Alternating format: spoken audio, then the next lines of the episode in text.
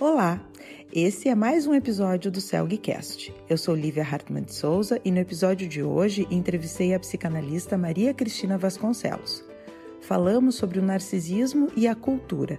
Revisamos o conceito de narcisismo em Freud, avançando sobre a importância do narcisismo na estruturação do eu e como as questões ligadas ao narcisismo aparecem em nossos pacientes. A Maria Cristina é psiquiatra e psicanalista pela SPPA. Lembro vocês de seguirem o Celgcast no Spotify e também os canais do Celg no Instagram e Facebook. A live do Celg segue ocorrendo quinzenalmente. Acesse nosso site celg.org.br para mais informações.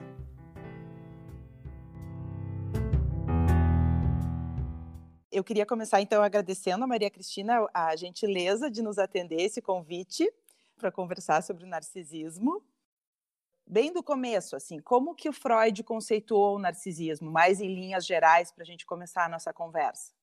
Tá. Bom, também eu, antes de mais nada, quero te agradecer, Lívia, o convite, agradecer ao CELG pelo convite. Esse é um assunto que eu tenho bastante interesse, tenho estudado bastante e fiquei muito satisfeita, né, pela uhum. oportunidade da gente poder conversar.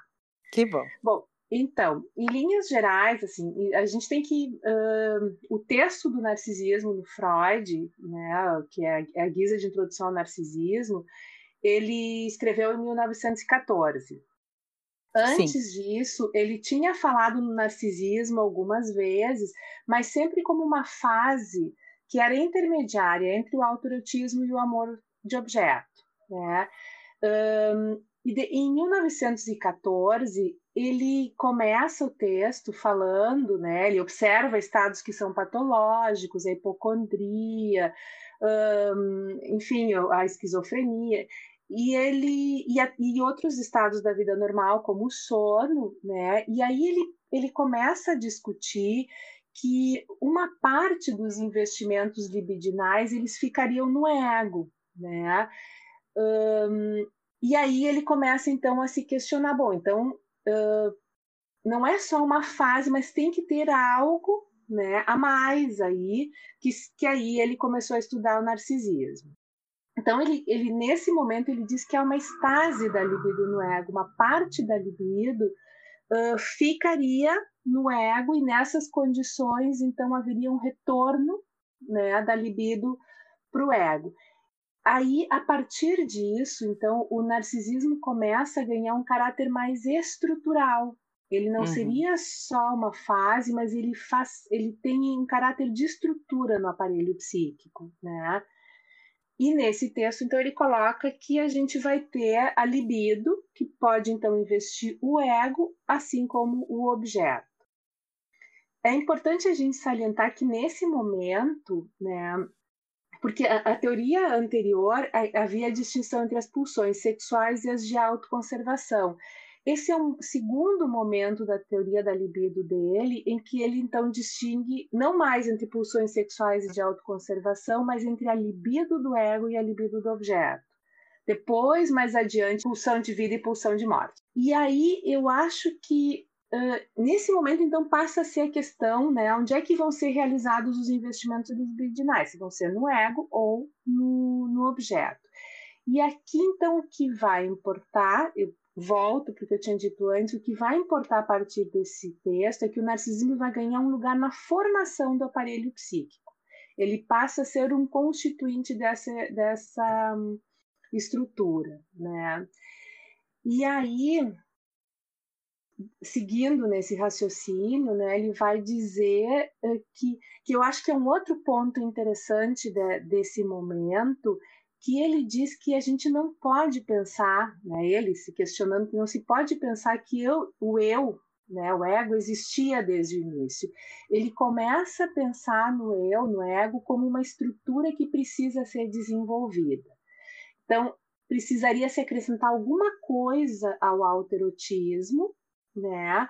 Uh, o autorotismo para o Freud, outros autores vão pensar diferente, mas para o Freud é uma forma de obter satisfação e essa forma vai estar presente desde o início.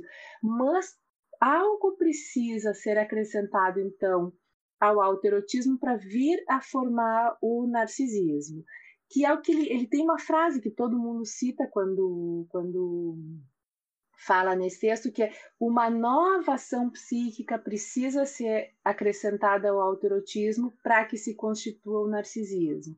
Aqui, então, começa o, o psíquico. Né? Uhum. Uhum. E aí, então, a, a, o, a, o, narcisismo se torna um, uma, uma fase, uma etapa essencial para o desenvolvimento do ego. Da estrutura, né? Ele deixa de ser só fase, mas é algo que vai permanecer sempre presente. Essa é a distinção, porque a fase a gente supera, né? Uhum, uhum. A estrutura não, a estrutura fica. E, eu uhum. acho que uhum. esse é o ponto interessante para a gente entender o, o, narcisismo. É algo que vai ficar para sempre e que precisa ficar para sempre. No, precisa no acontecer. Isso, isso. Uhum. É, então, nesse sentido, a gente poderia falar de um narcisismo saudável, de um narcisismo uh, isso. Uh, essencial. Isso, que é eh, o narcisismo sendo essencial, e aí ele vai fazer, e eu acho que aí é, importa essa questão da distinção entre o narcisismo que ele vai chamar de primário uhum. e narcisismo secundário. Né? Uhum. Né? O que que tu podia nos explicar da diferença entre o narcisismo primário e o secundário? Pois é, é, eu acho que essa é uma diferença bem importante. Assim, os dois são estruturas permanentes, né? fazem parte da estrutura permanente, melhor dizendo, e o narcisismo primário ele coloca como sendo a base do narcisismo, né? É, é, é aquele narcisismo que vai estar tá lá bem na base de e, e, depois outros autores vão desenvolver isso é que vai estar tá na base de toda a estrutura do aparelho psíquico, né? É, é ali que começa. A, a partir dali a nova ação psíquica e começa algo a acontecer. Uma coisa que eu acho que é importante do narcisismo primário é que é, é, gente, o próprio Freud diz, quando ele começa a descrever, ele diz que a gente tem que ter um outro ponto de observação para o narcisismo primário.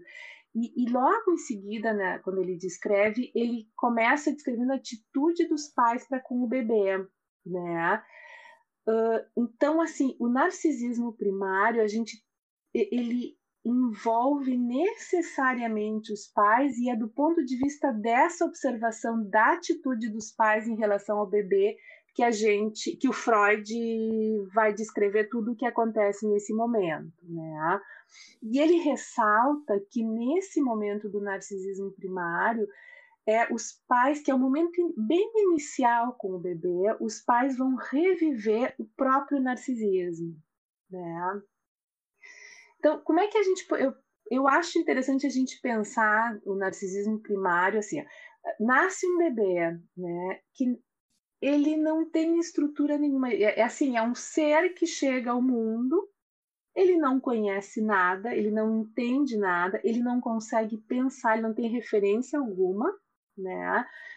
E ele precisa, é só estímulo, ele só recebe estímulos internos, estímulos externos. É a única coisa que né, o bebê é, experimenta. Ele nem consegue vivenciar, porque para vivenciar a gente tem que dar um sentido. Ele, ele experimenta estímulos.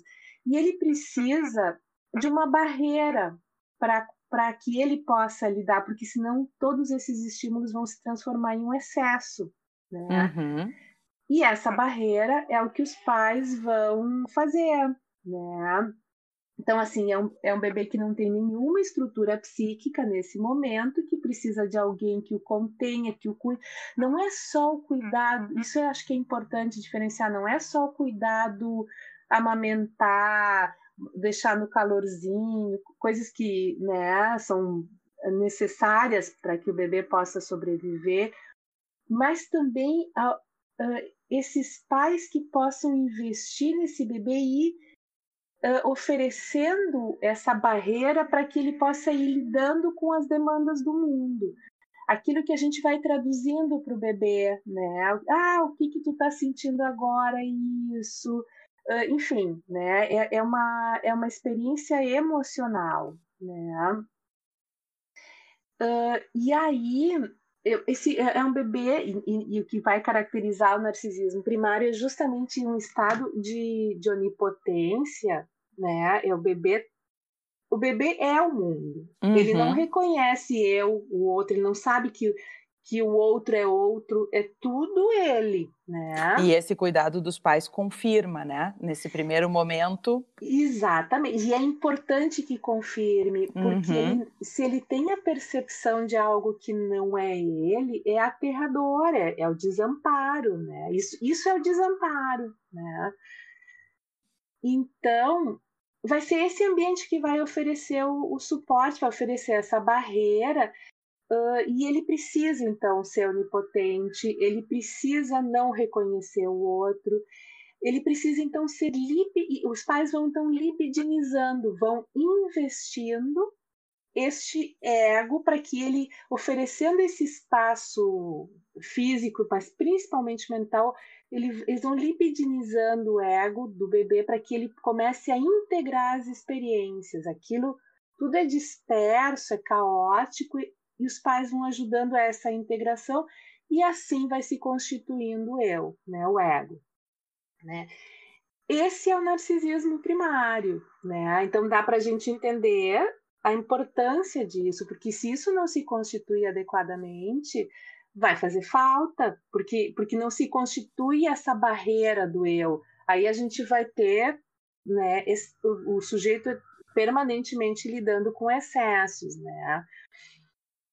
É, é também a partir desse momento, né, dessa experiência, que o bebê vai então uh, e aí, bom, aí são uma série de mecanismos que não cabe aqui, mas que ele vai colocando para dentro dele o objeto, né? Que são aquelas são as identificações primárias, né? Que depois o Freud vai trabalhar lá em Luto e Melancolia, nos outros textos, mas que vai se instalando o objeto dentro do, do eu, né? E que vai ser esse objeto que vai então garantir esses investimentos. É, é, é essa, é, isso vai se formando numa, vai se, for, vai se constituir numa estrutura que vai garantir esse investimento permanente no eu, né? E, e portanto, a estrutura do aparelho psíquico. Uhum. E daí a, a, a, importância dos pais uh, uh, uh desempenharem esse papel, serem esses objetos a serem introjetados como isso. estruturantes. É isso. E, e, e, aí a gente pode imaginar, por exemplo, que, que, que se essa relação inicial é uma relação mais violenta, mais hum. sádica, hum. vai ser isso que esse bebê coloca dentro da sua estrutura, né? Se são pais que não são pais mais narcísicos que não conseguem reconhecer a alteridade desse bebê como um outro, vai ser isso que vai ficar lá dentro. Então, é essa relação inicial, é, eu, eu, talvez a gente possa dizer, vai, vai funcionar como um molde, né? Pra, uh, em cima do qual vai se constituir todo o aparelho psíquico, né? Uhum. Mais estruturado ou menos estruturado, né?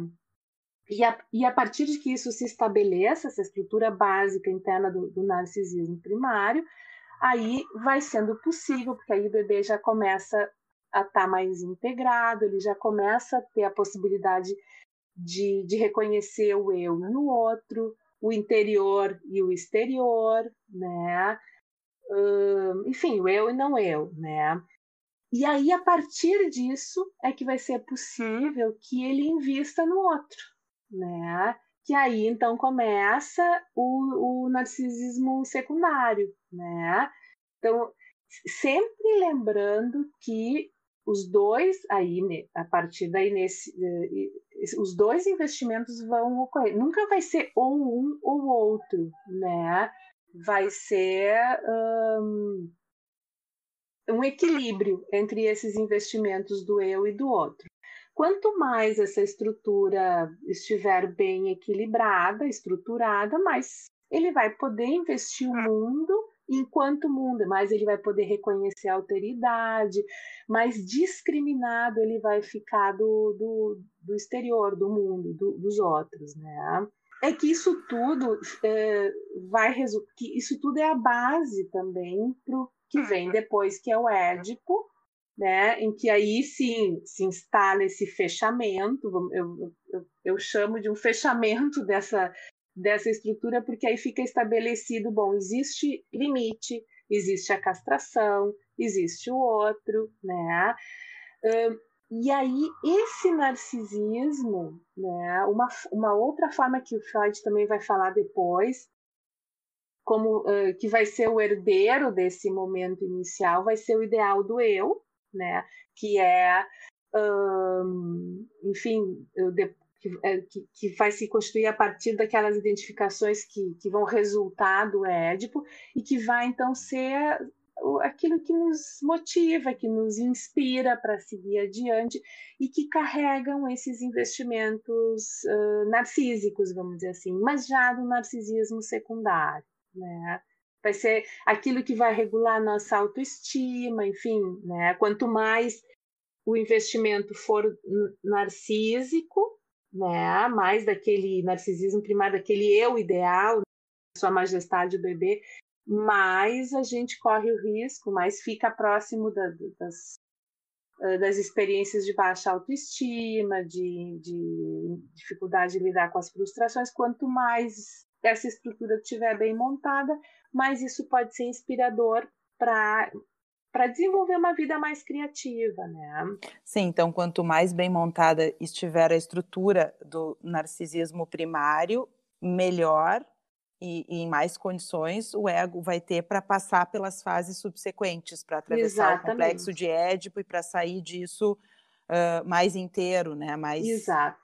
Uhum. E, e, e lembrando, então, que nesse sentido, o papel dos pais é fundamental. Se forem uhum. pais muito narcisistas, se forem pais com uma fragilidade egóica maior, mais uh, dificuldades eles vão ter de auxiliar o seu bebê a constituir essa estrutura, né? Uh, mais impregnado o narcisismo primário vai estar tá do narcisismo dos pais. Quanto mais narcísicos os pais, mais eles impregnam o narcisismo do filho, esse, essa estrutura do filho.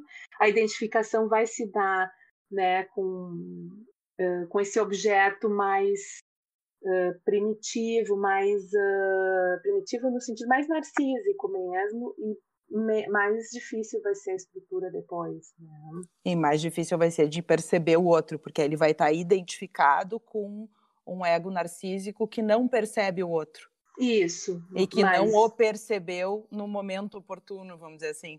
É, não se constituiu esse esse eu. Isso eu acho interessante assim, porque a, a gente tem assim, não culturalmente, mas uh, uh, vamos dizer assim, leigamente, a gente tende a considerar que o narcisista é aquele sujeito que se acha, que, né, enfim, Isso. que uhum. investe muito em si e pouco no outro. Na verdade, essas estruturas narcísicas, elas, elas têm uma fragilidade egóica muito grande. Né? Então, ela, esse sujeito não, não é que ele se infla na verdade, ele está fazendo o possível para sobreviver, porque se ele não está fazendo isso, ele se desmancha. Né? Por ter sido pouco investido no, no momento que deveria ter sido. O pouco investido ou investido não reconhecido em sua alteridade, vamos dizer assim.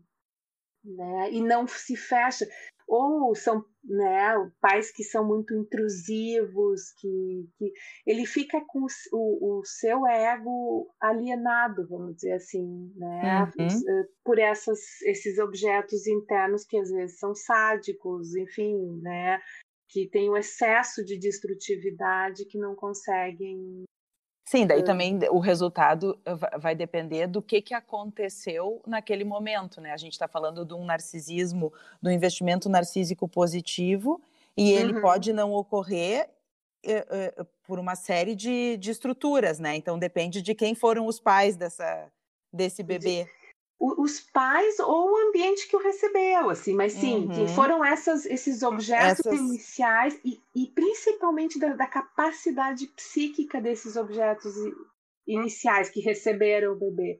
Quanto mais eles, eles puderem ser mais uh, tolerantes, terem uma capacidade de continência maior, continência emocional, né, de, de receber, de, de realmente funcionar como uma barreira para esse uhum. bebê em relação aos estímulos, quanto mais isso funcionar melhor, mais fácil vai ser de formar essa estrutura depois. Né? Se os pais são muito por exemplo, pais violentos, eles vão invadir o psiquismo do bebê, né? Mais dificuldade ele vai ter de formar, porque ele vai ter que lidar também com esse excesso que vem dos pais, né?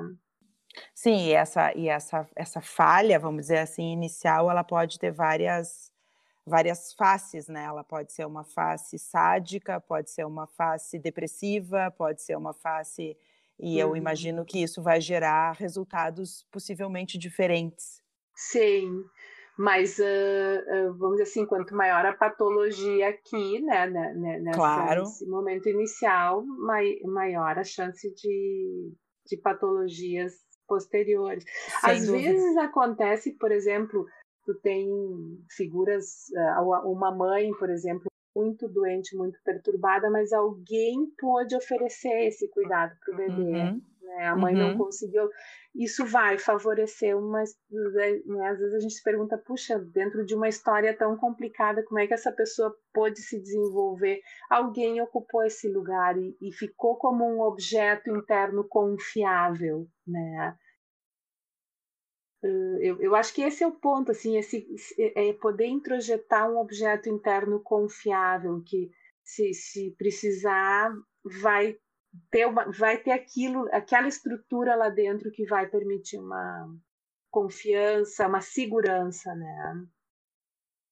Então, o sujeito narcisista não tem isso, ou tem isso muito uh, uh, rudimentar, vamos dizer. Né? Uhum, uhum, uhum. E falando uh, do narcisismo hoje, considerando o nosso contexto cultural atual, o que, que tu uhum. acha que a gente podia pensar nesse sentido? É, aí sim eu acho que a gente tem, porque uh, foi, a cultura foi se modificando muito, né? A gente não lida hoje mais com essa cultura repressora, né? Da época que ele começou lá. Na verdade, a nossa cultura hoje, ela tem uma característica mais narcísica do ponto de vista da onipotência, né? Da, da, da, ausência de limites, a gente vem buscando cada vez mais. Porque o Freud, em algum momento, agora não vou me lembrar quando, mas em algum momento ele diz que a gente nunca abre mão desse ideal de onipotência, desse ideal narcísico. A gente vai fazendo negociações né, uhum. no, no, no desenvolvimento. E me dá a impressão que com todos os avanços tecnológicos uh, que nos permitem adiar a morte, né? embora hoje em dia a uhum. gente esteja vivendo justamente um ataque ao nosso narcisismo, porque quem está no comando é um vírus e não nós, né? a gente está fazendo o que pode para sobreviver, uh, mas assim, uh, a cultura vem se constituindo de uma forma a buscar cada vez mais satisfazer esses uhum. ideais narcísicos. Então uhum. a gente uh, não tem limite, uh, vamos dizer assim, vai buscando driblar os limites, a gente morre mais tarde, a gente hoje em dia, por exemplo, se o trabalho, né, um, não é mais aquele trabalho que antes, assim, ah, a gente começava num horário, terminava no outro. Hoje em dia é trabalho, é, o ideal cultural, vamos dizer assim, é, é, produtividade, é dinheiro, é, né? Uhum. Uh, quanto mais melhor, sem uma a questão do, do, conflito ela é menos presente, vamos dizer assim. A gente hoje em dia lida mais com a falha o sujeito que falha em não corresponder ao ideal cultural, né, de máxima eficiência, de, né, do que propriamente com a restrição, por exemplo, à sexualidade, que hoje em dia também é muito mais, é, é mais livre, enfim. Então, hoje em dia, a gente lida mais uh, com. Eh, a cultura está mais impregnada dessa. Um, ausência de limites e desses ideais onipotentes. São ideais narcísicos, né? Só que aí a gente tem um, do ponto de vista do narcisismo, acho que a gente tem uma questão que, que é importante. Por exemplo, se alguém está triste, né, nessa cultura narcísica, vamos dizer assim, não tem lugar para tristeza. Uhum. Né?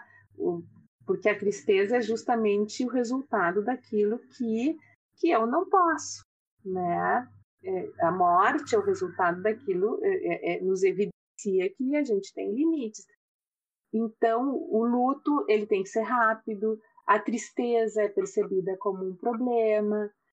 As crianças ficam muito numa pressão hoje em dia de eficiência, tem que fazer 500 coisas e tem que ser o melhor no futebol, ou tem que ser a melhor no balé, ou tem que ser, né, tem que aprender a ler mais rápido do que o, o amiguinho da escola. É uma sociedade que estimula muito isso, né? A gente Como se assim, a, a busca toda fosse para confirmar essa onipotência. Exatamente, exatamente. Então, hoje em dia isso, isso certamente tem um impacto, né? Eu fico pensando, por exemplo, hoje em dia os filhos, né, ou melhor, os pais, para poderem oferecer esse espaço inicial, respeitando o tempo do bebê, né, respeitando as necessidades do bebê, eles têm que se haver com a pressão da cultura no sentido contrário, de pressa, vamos lá, né? Uhum, uhum. Uh, então é mais difícil, eu acho, que para esses pais hoje, né? Uh, eles têm que fazer um esforço maior, vamos dizer assim, para poder respeitar essa alteridade necessária para o bebê Sim, se constituir. Porque aí entra também a necessidade de abrir mão da, da própria busca, que eventualmente o pai ou a mãe estejam nessa confirmação da onipotência para poder parar para atender uhum. o bebê. Exatamente. Para oferecer o espaço e o tempo necessário. Uhum. A gente, uhum. na cultura atual, espaço e tempo são coisas que a gente não tem muito, né? uh, tudo é rápido e tudo a gente não, não pode né, se espalhar, vamos dizer assim. Então, uh, Sim, aí pressão... o bebê que corra, o bebê Exatamente. que corra atrás. Exatamente, né?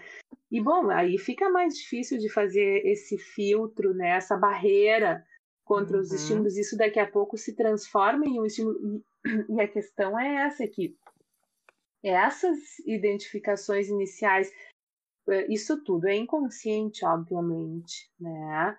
Então,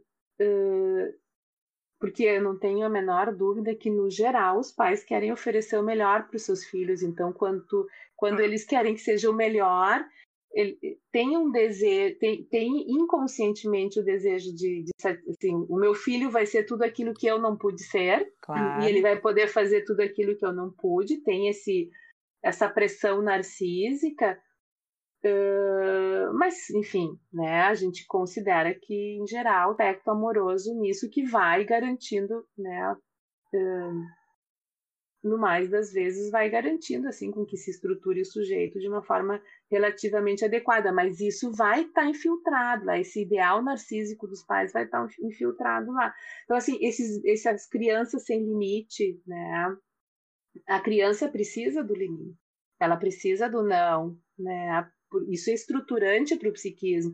Se a gente não oferece o não, não é porque a criança. É, é, isso é uma necessidade nossa como pais, vamos dizer assim, né? Não ofer...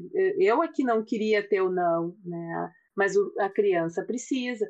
Então isso tudo vai, vai ficando lá, nessa marca inicial, nessa estrutura, né? Sobre o qual essa criança vai se, vai se constituir. É. E, e, aí, pensando nisso, assim, uh, como que a gente poderia pensar, e, e, se tu puder comentar, como que essas questões aparecem na clínica, que tipo de sofrimento, por exemplo, hipoteticamente, essa criança que nasceu uhum. nessa, sob essa pressão, né, uh, nessa, nessa corrida, uh, o que, que a gente pode imaginar que vai acontecer com essa criança na vida adulta, na adolescência? Eu penso que de um ponto de vamos dizer assim né uh, se a gente pensar num espectro talvez de um ponto de vista mais saudável tirando de fora as, as, as aquelas situações neuróticas onde está estabelecido o édipo assim mas do ponto de vista narcísico uh, talvez o, o polo mais saudável sejam sujeitos que tenham um ideal de ideal de ego mais narcísico. Então a gente vê assim por exemplo, aquelas pessoas que.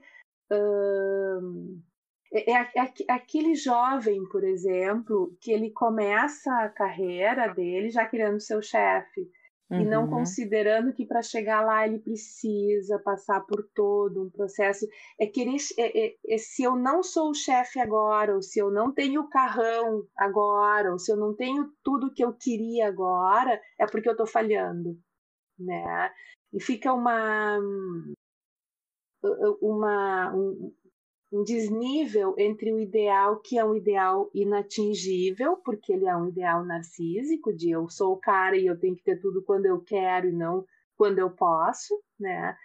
É, com a realidade que, bom, a gente precisa batalhar, precisa construir a vida e ela não, ela não vem pronta. Né? Então, talvez do ponto de vista mais mais próximo do neurótico, a gente tenha esse sujeito com o ideal eh, muito impregnado do ideal narcísico.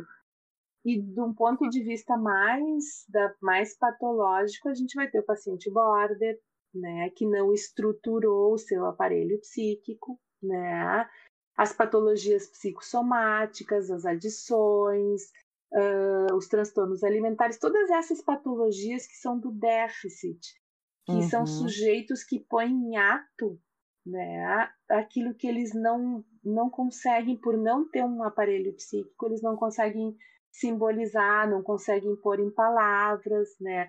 E não tem um conflito porque não tem essa estrutura para que possa haver conflito, para que possa haver recalque, eu preciso ter essa estrutura, né? Então, para chegar na neurose, eu preciso ter essa estrutura.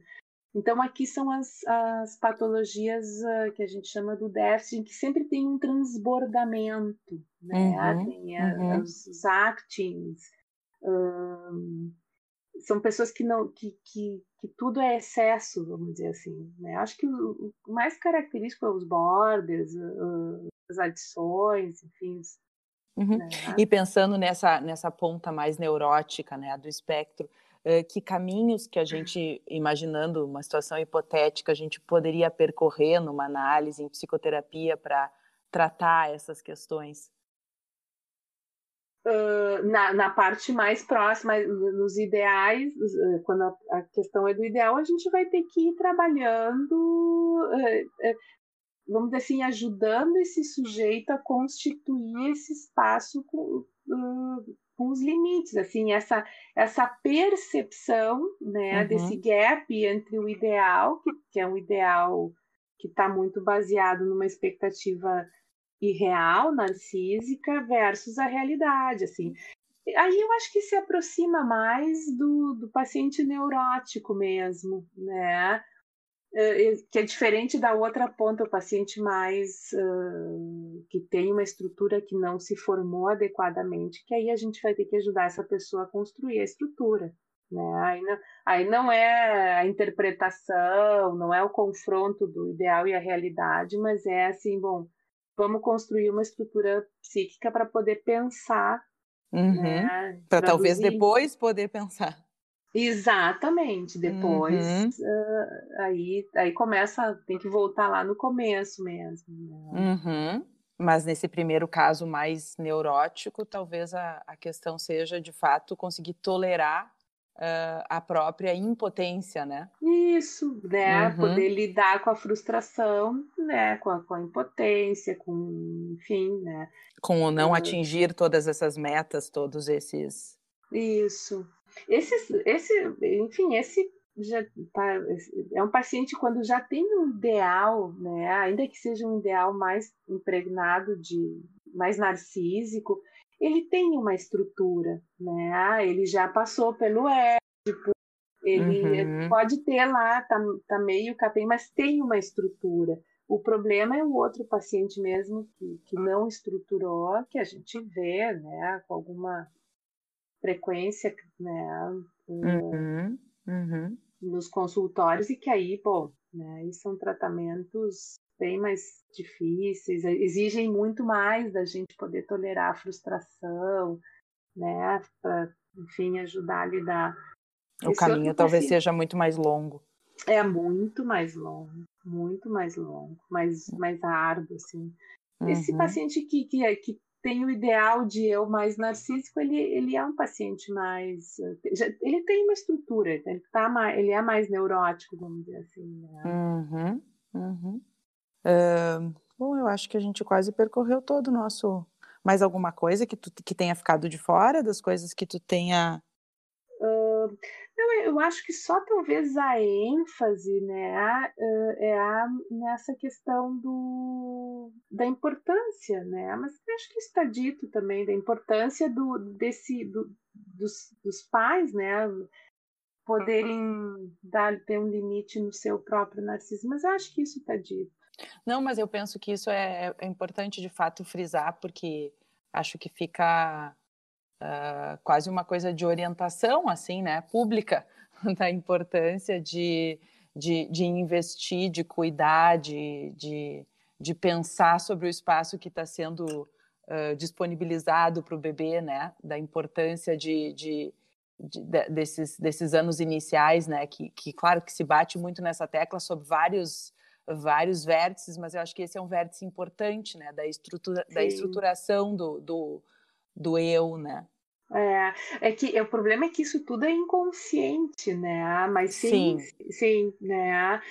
Porque, como eu tinha dito, eu, eu uh, os, vamos dizer assim, esses pais que, por exemplo, têm uma ideia de que o filho tem que satisfazer tudo que eles não puderam satisfazer, eles têm, do ponto de vista, se a gente for pensar consciente, eles imaginam que eles estão oferecendo o melhor para os filhos. Sem dúvida, sem dúvida. Mas o uhum. melhor para os filhos é também ouvir não, né? Uhum, uhum. Como eles tiveram que ouvir, não, não é um não é um não violento, não é não, né? É simplesmente não, isso não pode, ou isso não é assim, né? Uhum, uhum. É. Ou então que que, a, que que às vezes também penso numa situação em que os pais estejam eles próprios nessa corrida, né? Do uhum. desempenho uhum. e, e aí uh, coloquem o filho na mesma corrida, né? Como se isso fosse fosse bom para eles, né? Eu acho Exatamente. dissesse, às vezes é com a melhor das boas intenções, né? É. Uh, uma agenda cheia de atividades e, né? É como se isso fosse em nome de, de, de buscar uma felicidade, buscar uma realização, né? Sem se dar conta que isso não está dando espaço para a criança, né?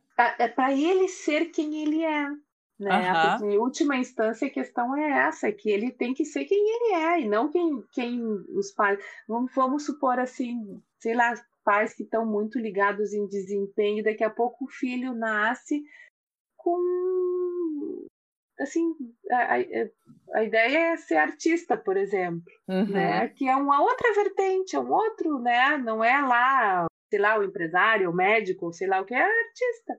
Pô, mas esse é ele né? E ele vai ter que encontrar o seu caminho a partir de si mesmo. Mas se fica uma pressão, não, tu não pode ser, tu tem que ser o que, né? Uhum. Tem que desempenhar algo que, que é dentro do que se esperaria, vamos dizer assim, bom, né? Aí ele não vai poder ser ele mesmo. Em última uhum. instância, a questão é essa, é poder ser si me, poder ser si, uhum. si mesmo, né? Falando e, e não o desejo do pai. Exatamente, exatamente. Uhum, uhum, uhum. É, eu acho que é isso, em linhas mais uhum. gerais. Não, mas eu acho que ficou muito bom. Tem mais alguma coisa que tu queira nos dizer, que tu queira complementar? Ou acho que. Hum, acho que não, acho tá que bem tá bem assim. Uhum. Então tá. Então eu queria te agradecer mais uma vez a tua participação, acho que ficou muito rico e espero poder contar de novo contigo para mais algumas vezes, mais alguns episódios. Ah, eu que tenho que agradecer a oportunidade de, de conversar, enfim, achei bem interessante a experiência, né? Sim. E sim, pode contar comigo que eu estou disponível aí. Muito então, obrigada. Tá obrigada. Um, um beijo, abraço. Beijo, tchau. tchau.